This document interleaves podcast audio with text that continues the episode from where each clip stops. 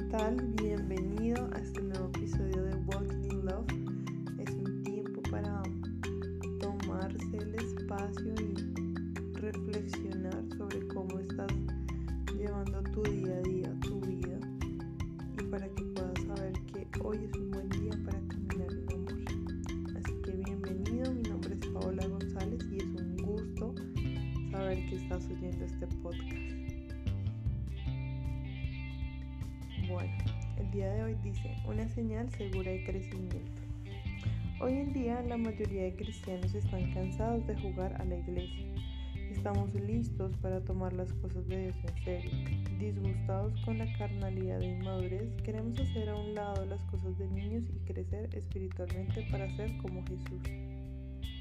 Por supuesto, no somos los primeros que sentimos ese deseo. El apóstol Pablo lo tuvo hace casi dos mil años.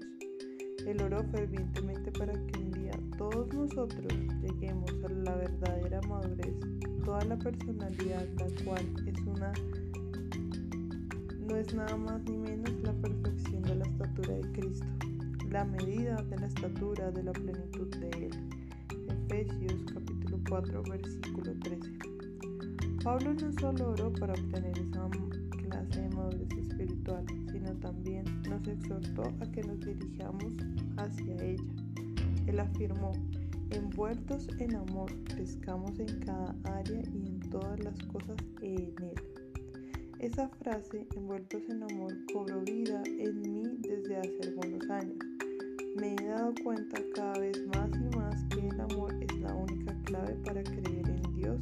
Si no creemos en amor, no creceremos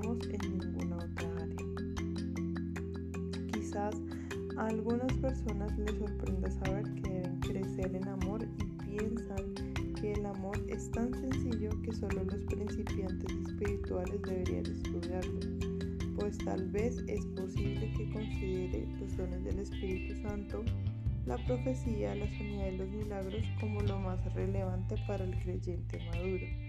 Sin embargo, la Biblia de los Corintios mostró que los dones no son prueba de la madurez espiritual de las personas. Ellos tenían abundancia de dones espirituales, pero el apóstol Pablo se refirió a ellos como niños en Cristo, todavía no espirituales teniendo la naturaleza de la carne. 1 Corintios 3, versículo 1 y 3. Gracias a Dios no tenemos que quedarnos así. No debemos permanecer por en la infancia espiritual, pues cada día podemos seguir creciendo en Jesús. Además, sabemos cómo medir nuestro progreso si deseamos saber si somos o no espirituales.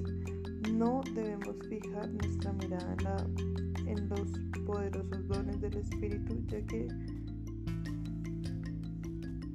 del Espíritu, ya que poseemos sino en nuestra vida de amor.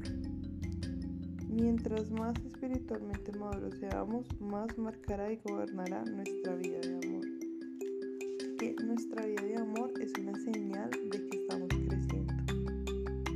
¿Cómo está tu vida de amor?